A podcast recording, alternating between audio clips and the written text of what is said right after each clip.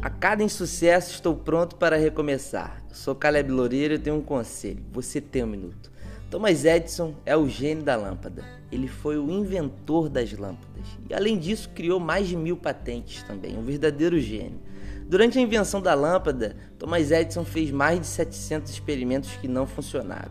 E um dia, um dos seus auxiliares, desanimado com tantos fracassos, virou para ele e disse: Senhor Edison, já foram 700 tentativas. A gente não avançou nem um passo. É melhor a gente desistir da lâmpada. E ele respondeu: O quê? Não avançamos um passo. A gente avançou 700 passos rumo ao êxito final. Sabemos 700 formas que não funcionam e estamos mais perto de descobrir o que funciona. Em 2 Coríntios 4,16, Paulo vai dizer: Por isso não desanimamos. Assim fixamos os olhos não naquilo que se vê, mas no que não se vê pois aquilo que se vê é transitório, mas o que não se vê é eterno. O conselho de hoje é: não desista agora.